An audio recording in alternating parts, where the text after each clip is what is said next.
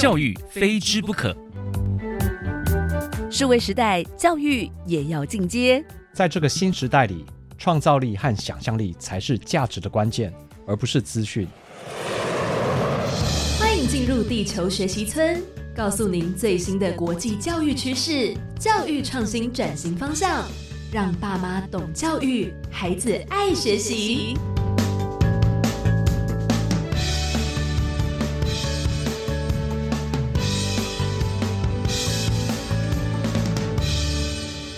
大家好，我是地球村的村民吴俊辉。大家最近的地球生活过得好吗？欢迎来到地球学习村，一起聊聊教育与学习。每天十分钟，放耳听天下。我们已经谈了好几集的教改，谈到在国内外针对中小学课纲以及教材的各种变革和做法，也聊到了国内外在升学制度上的演进和观察。这些都是由地球村中所谓的专家和权威在主导。虽然说我们应该对专家们要有一点信任和尊敬，但我们也不能排除专家犯错的可能。因此，在这一集和下一集中，我们要从稍微不一样的视角来聊聊教改。我们要从父母的视角来聊聊教改。也就是说，孩子毕竟是我们自己生的，理论上，应该是和我们最亲、最信任我们，所以当我们的孩子没有学好时，我们不用先急着怪老师，甚至怪制度。我们应该先想想，我们身为孩子们心目中以及生活中最有影响力的人，到底有哪些事我们可以做，来将我们的孩子引导向更适合他们发展的方向，而不会随着大环境的波动而无奈地逐流。这里所指的影响力，并不是指对于指令的服从。而是一种潜移默化式的影响力。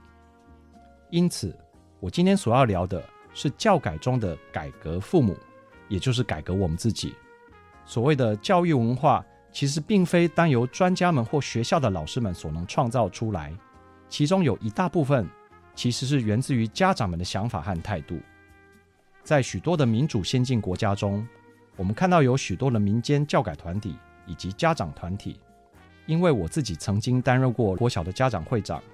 也担任过台北市小学家长联合会的监事，所以我很确定，有很多家长团体的诉求，其实并不能代表大多数家长们的想法。这个落差的产生主要有两个因素，一个因素是层层代议的制度，也就是一般的家长根本无从有效地表达自己的意见，而是要透过家长班代，班代再透过家长会长。会长在透过县市级别的联合会来发出声音。另一个因素，则是因为全民参与的不足，大家常常因为对层层代议的复杂感到却步，或是工作过于忙碌，而就把自己的宝贵意见往肚子里吞。由于这样的生态及议题需要更多的时间来探讨，因此我们今天先不谈。而我们今天要谈的是，我们自己在家面对孩子的升学教育问题时，可以如何改变我们的态度和做法？举例来说，当我们把学校成绩看得很重时，那么孩子们在考不好的时候，就会觉得自己失败了，或是把这件事当成是生活压力的一部分，这是父母的错。当我们把升学志愿看得很重时，孩子们便有可能出现很重的得失心，或是反过来对升学考试感到厌恶，这是父母的错。当我们整天在批评某位老师或校长时，孩子们对他们的教导便开始感到怀疑，甚至失去信任，这是父母造成的。当我们把技职体系视为二等教育时，那么原本可能成为面包大师或是服装设计大师的人才们，就会被埋没，这是父母的错。虽然技职体系的问题是个系统性的问题，像是个历史工业，涉及到社会薪资结构以及文化等等。但身为父母的我们，其实就是创造这些歧视文化的帮凶之一。因此，今天我们要来好好地反省，好好地反思一下父母这个角色。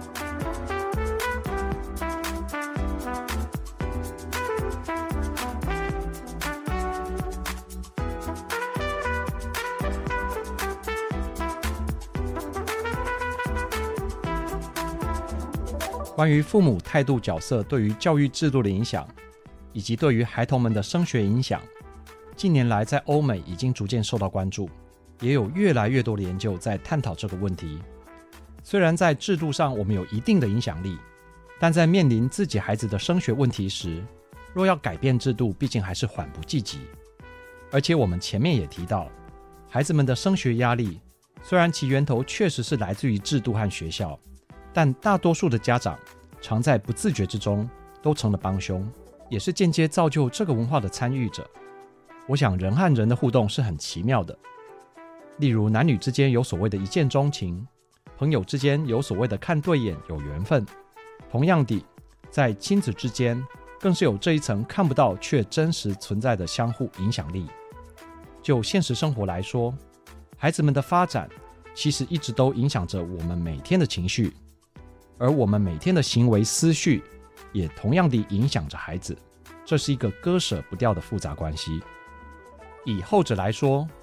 弟子真的是不胜枚举。比方说，对于宗教，如果父母虔诚，那么孩子们通常也会耳濡目染地虔诚起来。但父母若过度迷信，那孩子们反而会对宗教产生厌恶感，尤其是在他们越年长越有独立思辨能力的时候。比方说，对于工作，如果父母勤奋工作、努力存钱，那么孩子们通常也会因为亲眼目睹成功的历程，而愿意投注心力在自己的目标上。但父母若在生活上表现得非常功利，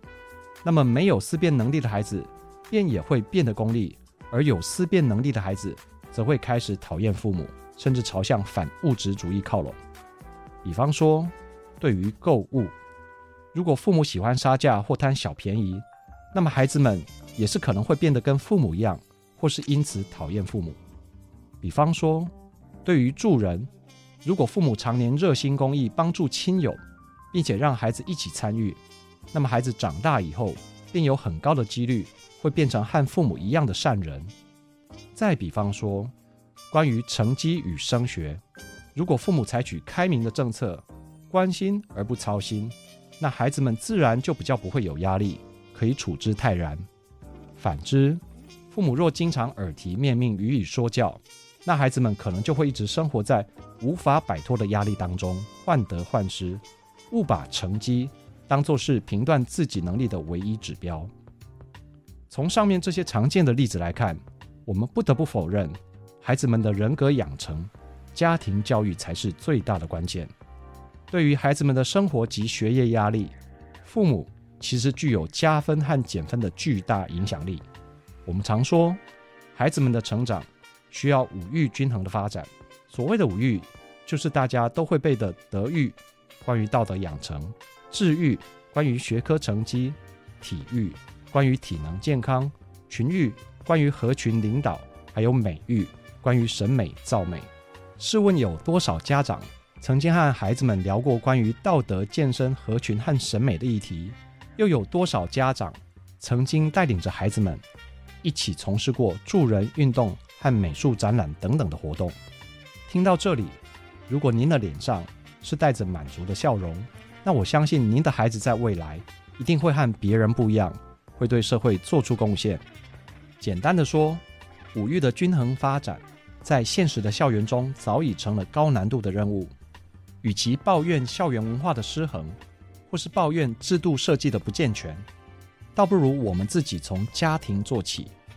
尤其是品德教育。一旦这项走歪了，其他项目再强都没有用，甚至可能会培养出社会中的害群之马。尤其是当您的小孩头脑越聪明、成绩越好的时候，我想，孩子们平常在学校其实已经被说教了一整天。因此，当他们回到家时，我们应该要尽量避免再进行说教，而是要身教加上聊天。在下一集中，我们就要来谈谈一个关于家庭教育的新观念，那就是从小和孩子做朋友。我是吴俊辉，祝你有个愉快的一天，我们下次见。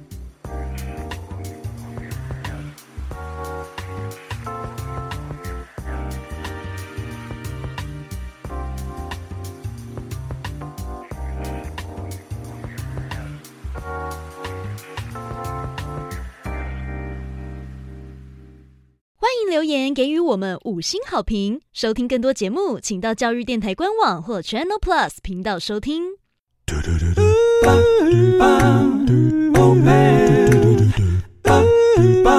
Open your mind, open your mind，就爱教育电台。